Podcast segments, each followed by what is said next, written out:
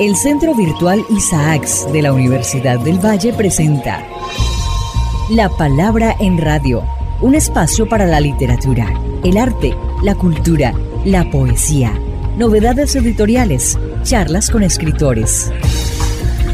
La Palabra en Radio, domingos 10 de la mañana por Univalle Estéreo. Dirige y presenta Darío Enao Restrepo. La Palabra en Radio.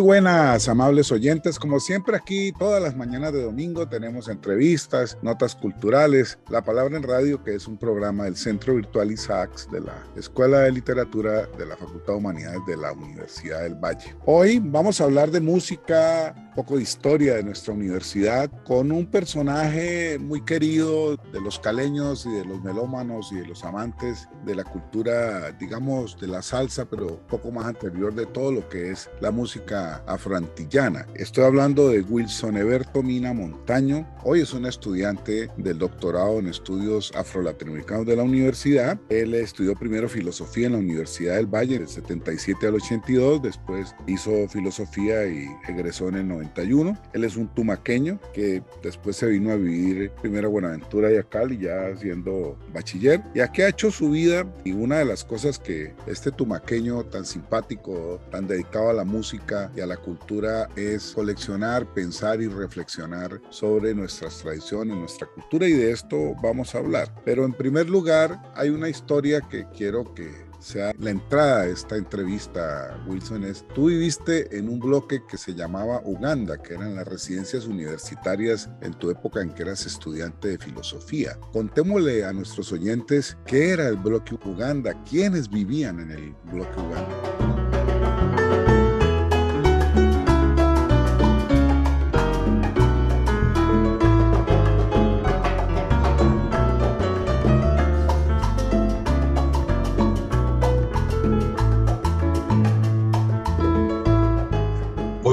Para toda la audiencia. Mi gracias, profesor. Le agradezco mucho por darme la oportunidad de conversar con nuestra distinguidísima audición. Pues bien, el bloque Uganda en el año 1976-77 se comienza a conformar todo lo que es la residencia universitaria y por alguna razón muy asociada a alguien que trabajaba en bienestar, comenzó a enviar al bloque 385K de esa época a los estudiantes que proveníamos del Pacífico. Pues resulta que este funcionario de bienestar universitario era de Buenaventura y entonces comenzó a enviar a la gente de Buenaventura que íbamos llegando, a la gente de Tumaco que íbamos llegando, por afinidad, no sé por qué razones, nos ubicó en este bloque 385, en donde a fe recordaba, no éramos la mayoría absoluta, puesto que en ese bloque también se ubicaron una cantidad de gentes que provenían del sur del país, sobre todo de Nariño y de Cauca, de la zona fría del Cauca, había muchos compañeros lo que pasa es que a lo mejor el grupo de gente que proveníamos del Pacífico, que llegamos allí, hicimos una mayoría, pero ese fue el bloque Uganda, el sitio donde nosotros se nos asignó para vivir aquí en la ciudad de Cali.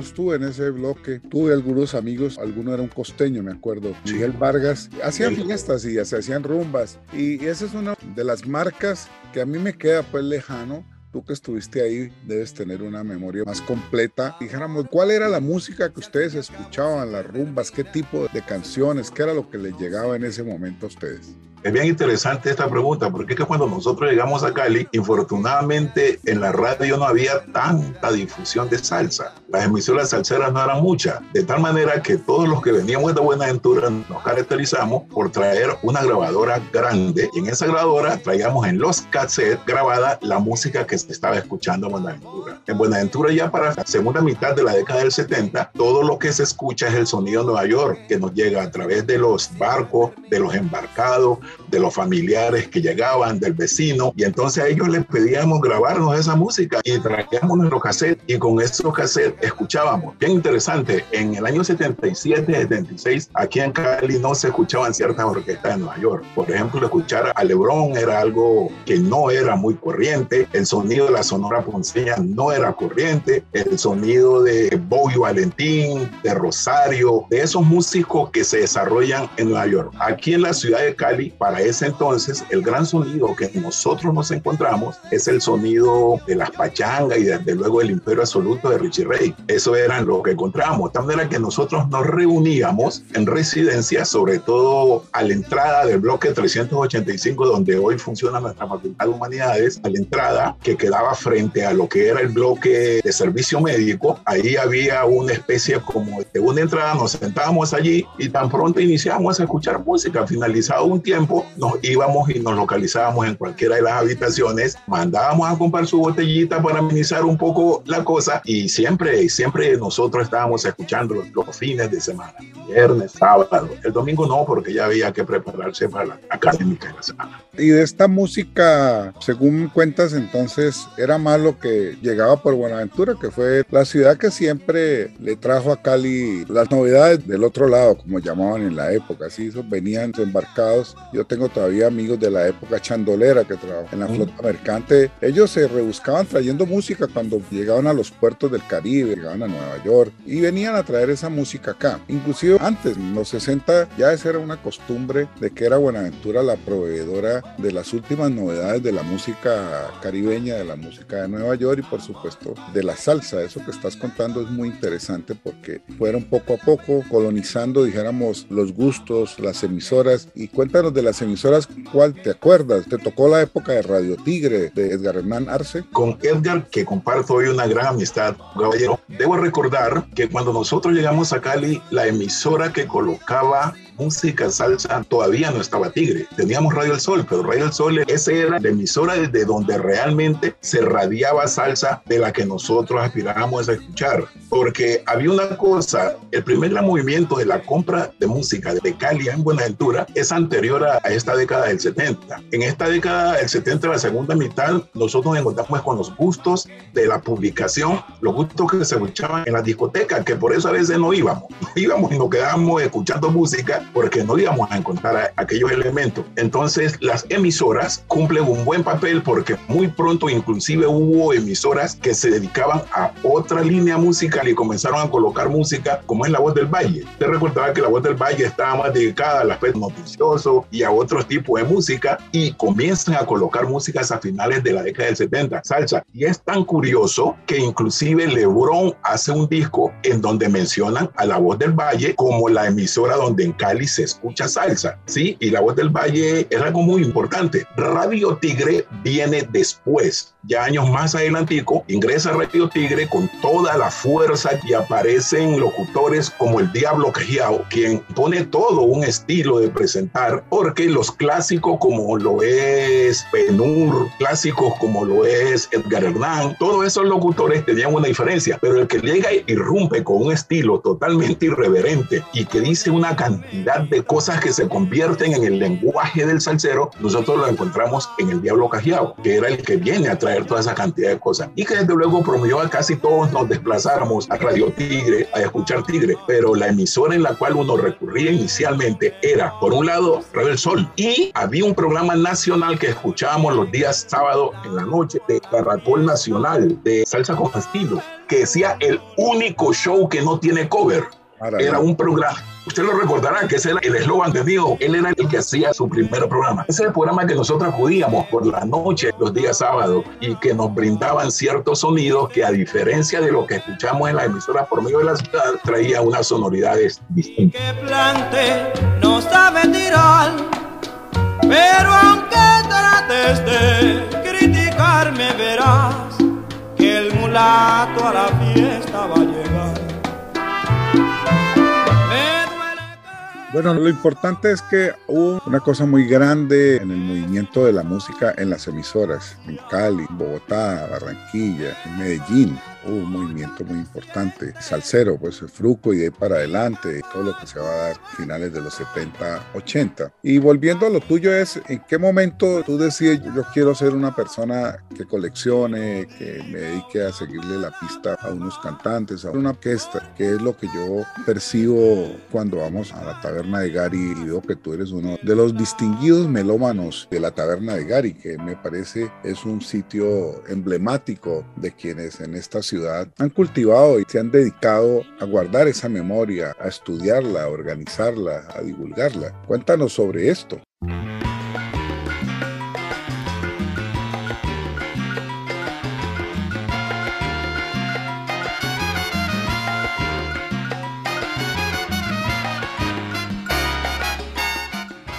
Son dos cosas. En realidad, ya que menciona Gary, aprovecho para saludar. Gary es quizás la persona que en realidad impulsa todo este movimiento en Cali, donde arranca el movimiento fuerte de la melomanía y de escuchar música por escuchar. Gary tiene totalmente, es el motor. Y nosotros conocimos a Gary desde la época de la misma taberna latina. Entonces, ¿qué es lo que ocurre? Nosotros cuando llegamos a Cali había un mercado musical. Ya estaban las tiendas musicales en donde les llegaba ya directamente por otros medios de los sectores de la producción ya se comercializaba en Cali, estaban las grandes tiendas hacia la segunda mitad de la década del 70. Entonces, es más, me atrevo a pensar que para esa época se comienza a dar ya un epicentro de la compra de música aquí en las discotiendas de Cali. Nosotros vamos por regla general a Buenaventura y cogemos ciertos sonidos, cierta música que se trae desde Buenaventura que llegaba a Buenaventura desde los Estados Unidos, pero aquí sí encontrábamos una cantidad de música. Entonces, ¿cómo comienza? En nuestras casas por cultura siempre hubo música porque en estas comunidades del Pacífico no puede haber otra cosa en la casa, pero lo que es un equipo de sonido y eso era lo que había. Y por reglas generales nosotros, los hombres hombres mayores éramos los que administrábamos de cierta manera esa propiedad familiar. Entonces, ¿qué pasa? Nosotros ya venimos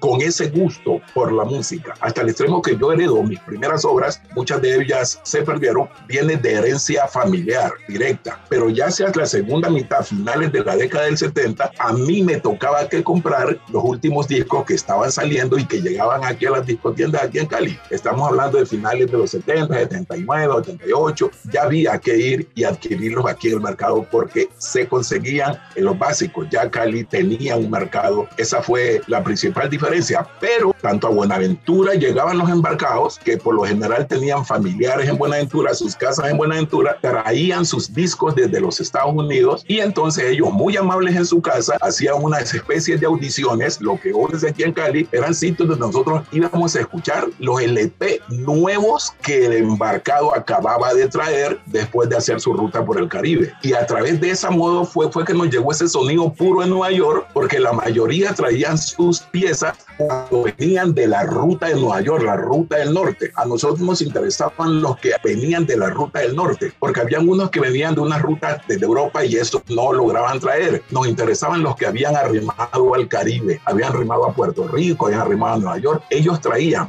no solamente la música, profesor, también traían la manera de bailar la manera de vestir, la manera de pronunciarse. Fue todo un arribo de una cultura lúdica aquí tuvo terreno, semilla plantada para mucho largo. Así es como arrancamos. Mi primer disco que yo compro en Tumaco, lo compré hace 1973-74, un LP que se llama Paisaje Africano, una charanga exactamente de la orquesta Broadway, que todavía por aquí lo tengo. Es el primer LP que compré en 1974. Creo que me costó como 15 o 12 pesos, porque yo pasé por una discotienda y escuché ese sonido de un disco que dice ¿Dónde están y que se hicieron los cuatro pesos que te di ayer, ese sonido me llenó, eso me conquistó. Y desde allí, de vez en cuando, cada vez que tenía unos chavos, arrimaba la discotienda a ver qué llevaba. Y compraba indistintamente, no tenía una línea, no. Lo que estaba sonando y me gustaba, eso era lo que iba llevando. Hoy quizás ya hay otras motivaciones para comprar.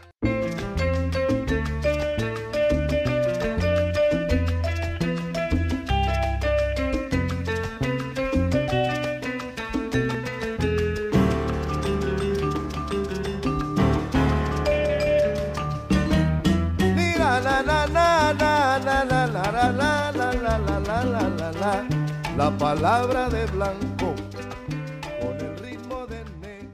Bueno, y cuéntanos en qué momento empiezas a interesarte por la música de Catalino El Tite Curé Alonso, que hoy es objeto de tu investigación doctoral y que cada que te oigo hablar veo que tienes un conocimiento y una erudición por lo menos de toda la música, dado que fue un compositor prolífico y que le compuso a tantos del mundo de la salsa y del bolero y de tantas otras géneros musicales, porque fue un hombre muy versátil, Catalino Tito Curé Alonso, para que nos cuentes sobre esto. Exacto.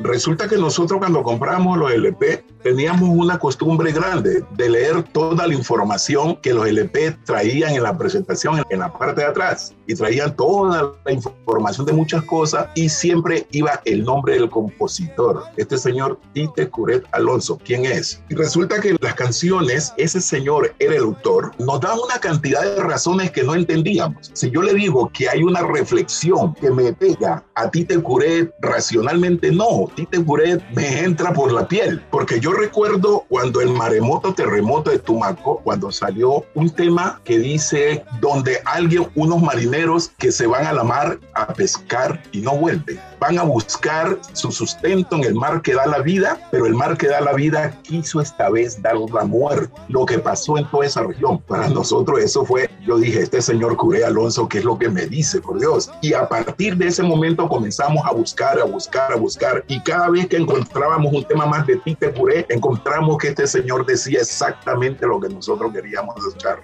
Este señor era como esa especie de voz que nosotros queríamos tener, ese discurso que antecede a la razón entonces, de esa forma es como yo llego a la hora de ti. Hoy por hoy me apasiona de tal grado que si yo sé que alguien tiene algo de ti, yo voy a buscarlo donde quiera que esté.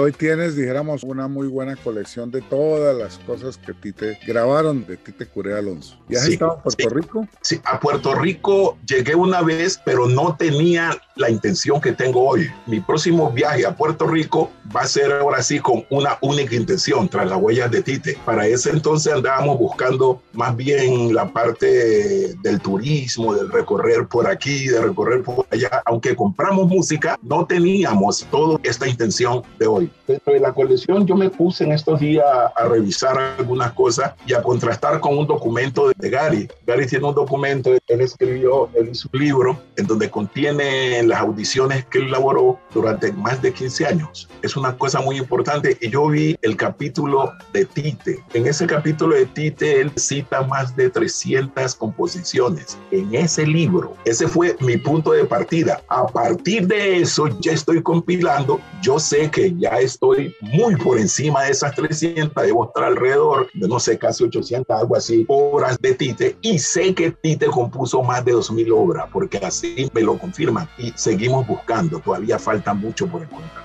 Es enorme el legado del Tite Alonso, por supuesto. Ah, perdón, me acordaba, antes que me olvide, recientemente Gary me hizo una sorpresa el viernes que estuve por allá, buscando entre sus archivos, encontró el único libro, un libro que escribió Tite Ah, lo tiene Garía, qué bien. No, y me dio la copia, lo que pasa es que lo dejé copiando y empastando para traerlo. Le voy a llevar una copia, ya que me acuerdo. Sí. Tenemos que decirle a nuestros oyentes que, dado tu dedicación, investigación, ya con todo a ti te Curet, pues tendremos que traer aquí a nuestro programa una audición comentada, por lo menos de algunas de las etapas más importantes de Tite Curet Alonso, de su biografía y de las grabaciones más destacadas pues que hizo a lo largo de su carrera artística. Bueno, todos conocemos Plantación Adentro Camará, por decir algo que es maravilloso, lo que le hizo a Cho Feliciano, lo que le hizo a tantos cantantes de su propia tierra. Pero vale la pena que le dediquemos aquí en una próxima oportunidad un programa audición al Tite y podamos ver algunas músicas, porque yo sé que es de mucho interés para nuestros oyentes y para nuestra cultura y para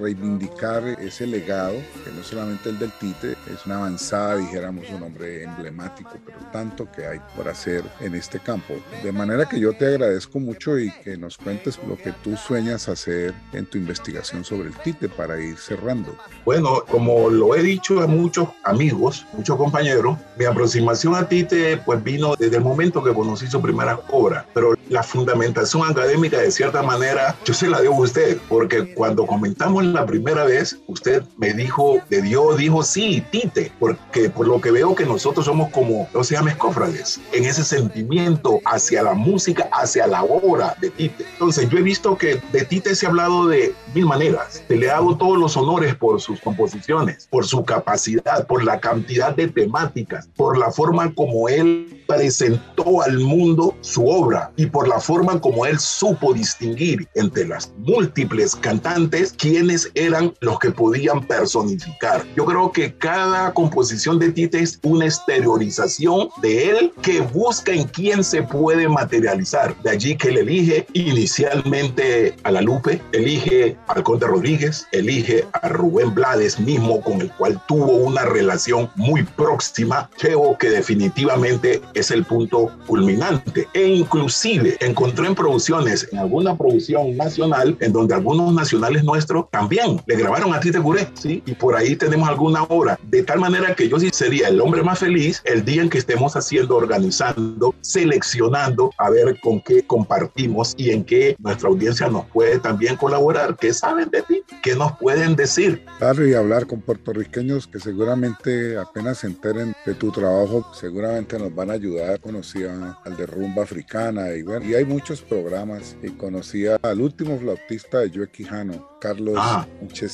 Zambrana, muy simpático. Hicimos una entrevista, ahí está en la palabra, más sobre como académico, pero quedamos en que íbamos a hablar también de música y del legado que le dejó a él al final Joe Quijano, porque él fue su flautista y tuvieron una gran amistad. Por esa vía yo creo que podemos tener también una buena aproximación a, toda esta gente. Yo conocí a don Cristóbal Díaz Ayala, que todavía vive, tiene 93 años, 94, uno de los grandes coleccionistas cubanos. Signia, Signia. Se fue a vivir a Puerto Rico toda su vida y entonces ha hecho, tiene una colección maravillosa y sabe muchísimo. Entonces sí, hay una gran cadena y una red de gente que seguramente estará muy interesada. Y ahora con la venida de Mayra Santos Pérez, una bonita escritora que también le gusta la música que está muy ligada, tendremos oportunidad de hablar contigo y con otros compañeros y con los melómanos en la taberna de Gary. Nosotros ya tenemos unos contactos hechos con alguien que lo conocimos aquí en Cali y que lo atendimos, es Richie Viera, el heredero del clan Viera. Del clan Viera, el de la tienda allá en la esquina del parque, sí. Exactamente, con él ya tenemos contactado por teléfono. Lo que pasa es que estamos en esta fase de recolección de los datos para fundamentar la presentación del proyecto, que no me atrevo a expresar algunas cosas que están avanzadas porque es preciso confirmar y constituir. Y con él ya tenemos algunas cosas avanzadas para nosotros poder consultar, poder hablar de el Tite Curet Alonso que el público generalmente no conoció, de ese hombre sencillo. Algunos días me decía cómo era que Tite se sentía él como compositor, de dónde le vino esa vena, su relación con Guayamas, su relación con una cantidad de cosas que por ahí están dando vueltas. Casualmente hace un rato estaba mirando a propósito de esperar el trabajo de él, un trabajo donde él expone algunas motivaciones por las cuales elegía a sus cantantes principales, la velocidad. de todo lo que cuentas hay mucha tela que cortar, mi estimado Wilson. Pues te agradezco mucho. Esta no será la primera vez, vamos a hacer otros programas contigo y el Tite sería un tema maravilloso para que hagamos uno o dos programas los que resulten. Y bueno, te agradezco haber estado aquí en La Palabra en Radio. A ustedes mil y mil gracias, siempre a su disposición y un saludo para toda la audiencia. Gracias por escucharnos.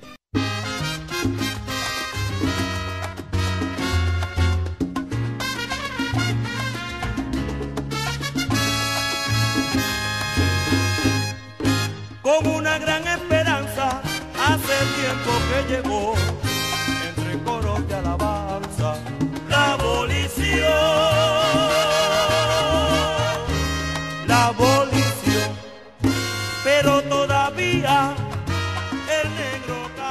Hola, buenos días. Bienvenidos a este espacio sonoro de La Palabra en Radio. Hoy nos acompaña Wilson Eberto Mina, quien es nuestro invitado musical y ha sido nuestro invitado de la entrevista central. Así es que, bienvenido Wilson. Mil, gracias, Shirley. Agradezco en el alma esta invitación, esta participación para hacer presencia en la emisora de la universidad que es mi alma mater, es la Universidad del Valle. El día de hoy estoy aquí para compartir con ustedes mi experiencia musical lo que he logrado, lo que he aprendido en esta vida. Como dicen los poetas, si es que algo en la vida hemos aprendido, hoy lo estaremos compartiendo de todo corazón y de mucho gusto para ustedes. Sobre todo nos ubicaremos dentro del periodo comprendido a nuestro arribo a la ciudad de Cali, a la Universidad del Valle, a nuestro desarrollo musical y de cierta manera para soportar algunas cosas que para nosotros queda clara, pero que hay que explicarlas musicalmente. Cuéntanos un poco sobre la estructura musical que hemos estado escuchando en la palabra en radio como fondo musical. Preciso. El fondo musical con el cual estamos arrancando es una obra llamada María Cervantes, cuya versión primera o original de las conocidas nuestras es de Noro Morales, que se hace muy, muy, muy famosa en medio de los grandes melómanos. Sin embargo, la versión que escuchamos es una versión de un músico judío español americano, Joshua Edelman. Joshua Edelman tiene un grupo, un conjunto muy bueno y como ustedes pueden darse cuenta, desarrolla toda una sonoridad musical que nos permiten a nosotros ubicar cómo se estructura una pieza musical dentro de esto que llamamos salsa, cómo hay una apertura, un comienzo, cómo está el desarrollo de la parte musical, aunque esta vez aquí no está la poesía, pero ese espacio está allí presente donde va la lírica y luego va la parte final donde vienen los montunos, vienen las descargas, vienen las moñas, que es lo que caracteriza la forma como está presentada o elaborada cada pieza musical de las que vamos a escuchar en el día de hoy.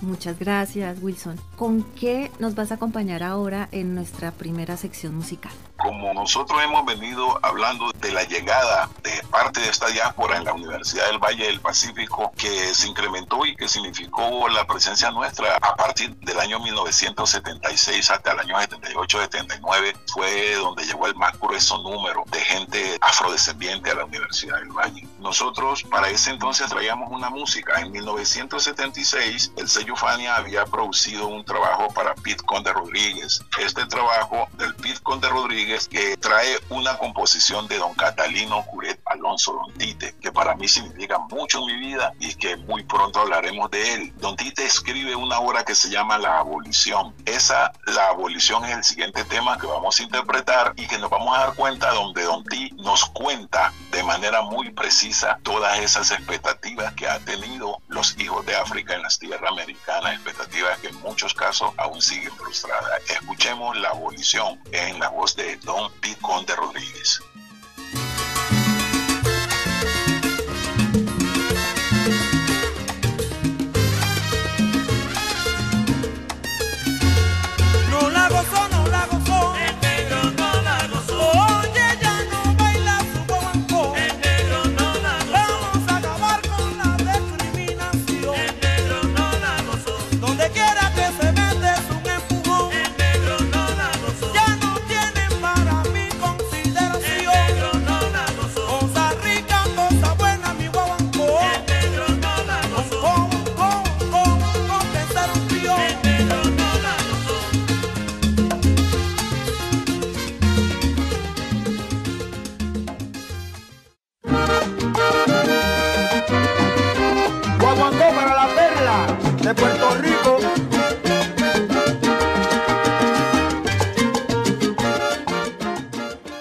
Muchas gracias Wilson por acompañarnos hoy en nuestra música negra de la palabra en radio. Cuéntanos ahora con qué nos vas a acompañar en nuestra segunda sección musical. Muy bien, mil gracias. Esta sesión musical desde luego lo vamos a hacer con uno de los cantantes que significó para nosotros ese respaldo moral que nos ayudó, que fue como una base sobre la cual nosotros nos podíamos levantar todos los días y salir a esta difícil sociedad que nos tocó. Este señor se llama Ismael Rivera quizás el más grande de todos los cantantes, el gran sonero mayor, quien canta una composición de Don Tite Curet Alonso que se llama La Perla. Este es un LP del año 1978. Cuando nosotros escuchábamos esta perla, nos parecía estar escuchando la descripción de los pueblos de donde salimos vivimos. Esa misma nostalgia, esas mismas angustias, esas mismas penas están expresadas en la perla, pero como decía el poeta Pedroso, negro hermano negro, tan fuerte que en el dolor que al llorar cantas. Esto se llama La Perla. Don Tite Curet Alonso, la voz de Ismael Rivera. Disfrutémosla.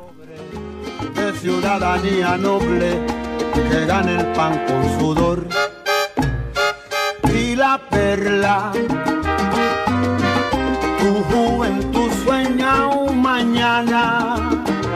ahí vamos a darle una esperanza. Con una ayuda sin tardanza, con alegría y con amor, para ponerte a gozar la perla, la perla.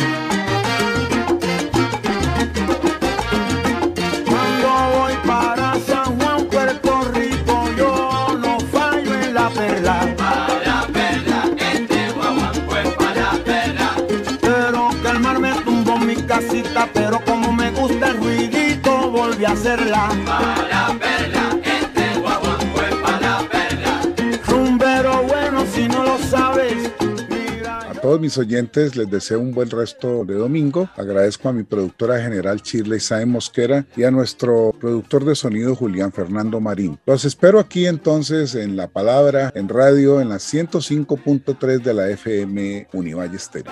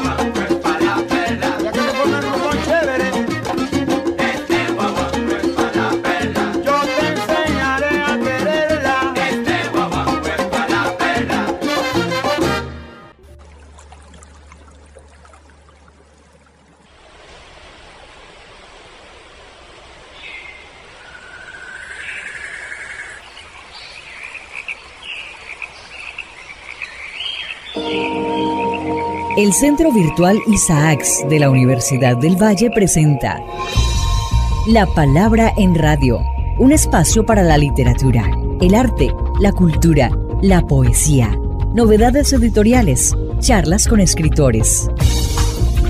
La Palabra en Radio, domingos 10 de la mañana por Univalle Estéreo.